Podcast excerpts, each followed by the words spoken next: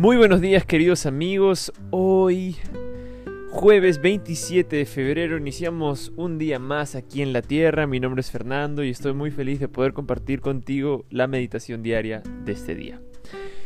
El título de hoy es La cultura del reino y el versículo se encuentra en Juan 17, 18.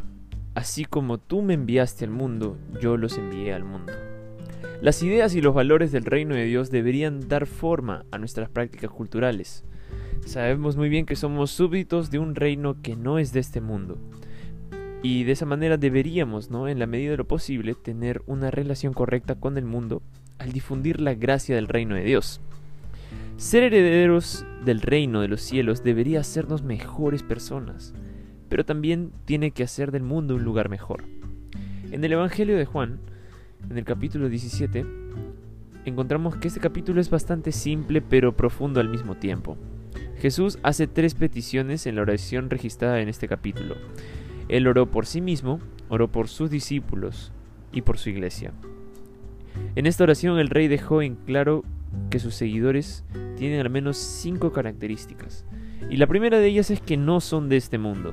Nuestro origen es de arriba y debemos buscar las cosas desde arriba.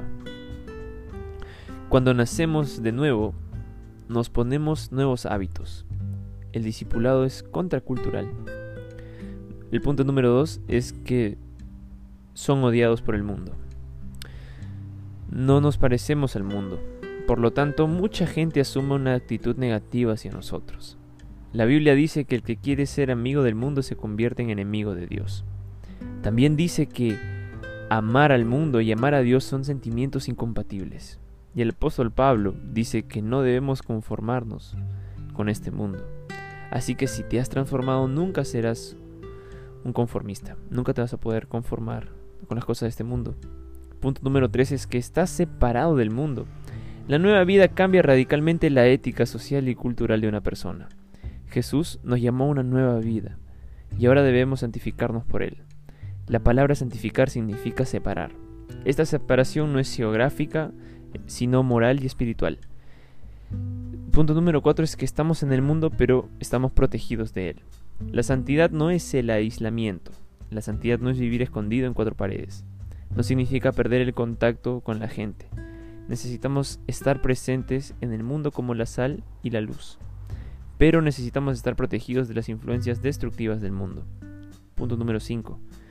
Es que somos enviados al mundo. Jesús nos dio una misión. Debemos ir al mundo como Cristo vino al mundo se hizo carne y fue amigo de los pecadores, recibía y abrazaba a los pecadores. Tal como Él vivió, estamos llamados a vivir. Siempre habrá alguien que necesite ser amado por Jesús a través de nosotros. Qué interesante vemos cuál es nuestra cultura, ¿no? Hemos sido llamados a poder ser luz y sal en este mundo. ¿Te gustaría orar? Yo quiero orar por ti. Cierra los ojos ahí donde estás. Querido Padre, muchas gracias Señor por este día. Gracias por un nuevo amanecer y porque nos has llamado de las tinieblas a la luz admirable. Ayúdanos a poder ser sal y luz por donde nosotros vayamos y poder amar a los demás como tú nos amaste, Señor. Quédate con nosotros y bendice a cada persona que está escuchando esta meditación. Te lo pedimos, sin merecerlo por los méritos de Jesús oramos. Amén.